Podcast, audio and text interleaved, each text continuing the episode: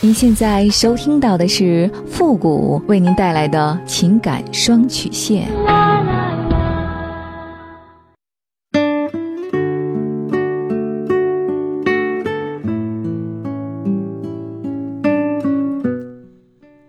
你没有主意，我可以给你；你没有方法，我可以帮你。您现在正在收听到的是由复古给您带来的情感双曲线，也就是为您解答在情感上遇到的所有的问题，包括亲情、友情和爱情。好了，那么接下来时间呢，让我们来关注一下今天的问题。这位朋友呢，他说：“付老师你好，首先给您拜年了，祝您节目越来越好。我今年三十五岁，我老公呢比我大两岁，儿子也九岁了。”过年期间呢，我老公总是躲躲闪闪的。大年三十那天呢，他喝多了，我看了他的手机，才发现他和之前出轨的小三儿还有联系。只不过呢，现在不是明目张胆了，变成了偷偷摸摸。之前我抓到他出轨的时候，他就跪下来求我原谅。那个时候呢，也考虑到孩子的问题，就原谅了他。没想到这几个月过去了，他依然狗改不了吃屎，背地里偷。我也听了您很多的节目，知道现在自己应该控制自己的情绪，收集他出轨的证据。可是呢，我现在不知道该怎么跟他谈。大过年的呢，也不想扫兴，更不想在孩子面前吵架，撕破脸对谁都不好。可这样继续下去，我也受不了。我到底该怎么办？是不是要和他离婚呢？嗯，他之所以啊。还会和之前的小三儿联系，就是因为你给他惯的。他出轨被发现之后的背叛的代价太低了。你发现他出轨之后呢，心软原谅了，那这个原谅呢也来的太容易了。可能刚开始的时候他还担心你闹起来一发不可收拾，可结果呢，你却是雷声大雨点小。他跪下求一求，软话跟你说一说，你就心软了。所以呢。他也抓住你不敢离婚，或者说不想离婚的心态。从你的描述上来看，你老公现在呢还是两头骗、两头哄的阶段。之所以敢这样，就是因为你和那个小三儿都太好哄、太好骗了。很多出轨的男人呢，骗小三儿的时候呢，基本上都是卖惨，比如说和自己的老婆感情不和呀，把自己的老婆说的一无是处的，然后呢。再给小三儿画一些大饼，然后让小三儿死心塌地的相信他的鬼话。很多的女人不知道男人出轨怎样让他付出代价。其实啊，这个代价分为几个方面。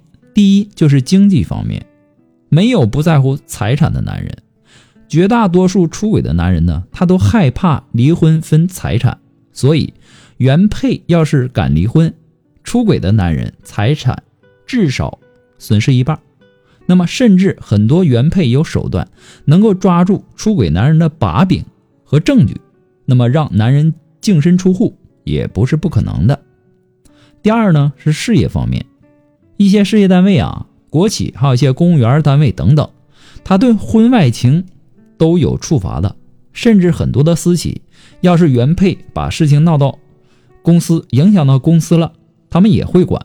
所以呢，出轨这件事儿。原配也是可以让出轨男人付出事业上的代价的，所以事业上的代价是很多出轨男人承担不起的。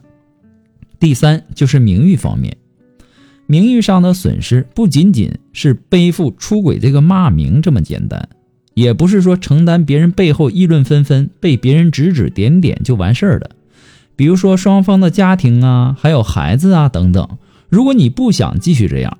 就要直接让你老公付出一些代价，你倾尽所有为这个家付出，把男人的大后方照料的无微不至。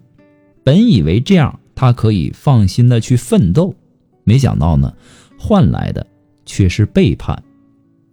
因为你的付出对于他来说太不值钱了，太容易得到了，自然就不会珍惜。你也不用管什么过年闹得不愉快之类的，人家都骑在你头上欺负你了，你还照顾他愉快不愉快的呢？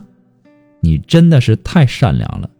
有句话说得好，叫人善被人欺，马善被人骑。你要让你老公明白，就算离婚你也不怕，不能让他继续伤害你。如果说你不想离婚，还想继续你们的婚姻，那你必须要做到以下几点：首先，就要掌握家里的经济大权，这样呢，可以掌握主动权，不用为你今后的生活忧虑，也可以让男人做出一些妥协，这样呢，有利于巩固自己的地位，而不是将自己的命运交给别人来决定。第二，要学会冷静的处理，一定要学会用冷静的情绪。去收集合法的、有效的证据，切莫打草惊蛇，直接坐实对方的背叛行为。同时，你也要看清楚自己的短板，缺什么补什么。这次你选择原谅，是因为你经济不够独立呀，还是不希望家庭破裂呀？或者说你的心比较软，离不开对方啊？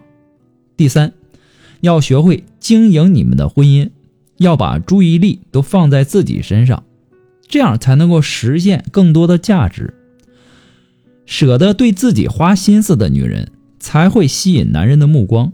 有一种女人呐，在婚姻里特别的任劳任怨，把家里的地拖得比自己的脸还要干净，把家里收拾得一尘不染，却不愿意花时间打扮和收拾自己。还有很多的女人。生病了，她都舍不得花钱给自己看病，她她都心疼，非得等到不可收拾的地步才去治疗。要知道，要明白，好的感情啊，它是来自于两个人的良性互动，而不只是你一个人单方面的付出的。第四，你要让他知道，就算是要离婚，也要让自己的利益最大化，别谈感情。他不仁，你也可以不义。他既然能够背叛婚姻，那么你也能让他彻底的一无所有。这婚姻之所以会这样，全是他一手造成的。无论他得到什么样的结局，他都不值得你去同情。这一切都是他罪有应得。这些呢，都是你多年青春付出的代价。这是你应该得到的。不过呢，这些都是父母给你的个人建议而已。仅供参考，祝您幸福。好了，那么今天的情感双曲线呢，到这里就和大家说再见了。如果说你有什么问题想要提问呢，都可以关注一下公众号“汉字的情感双曲线”，把你的问题直接发过来就可以了。我们下期节目再见。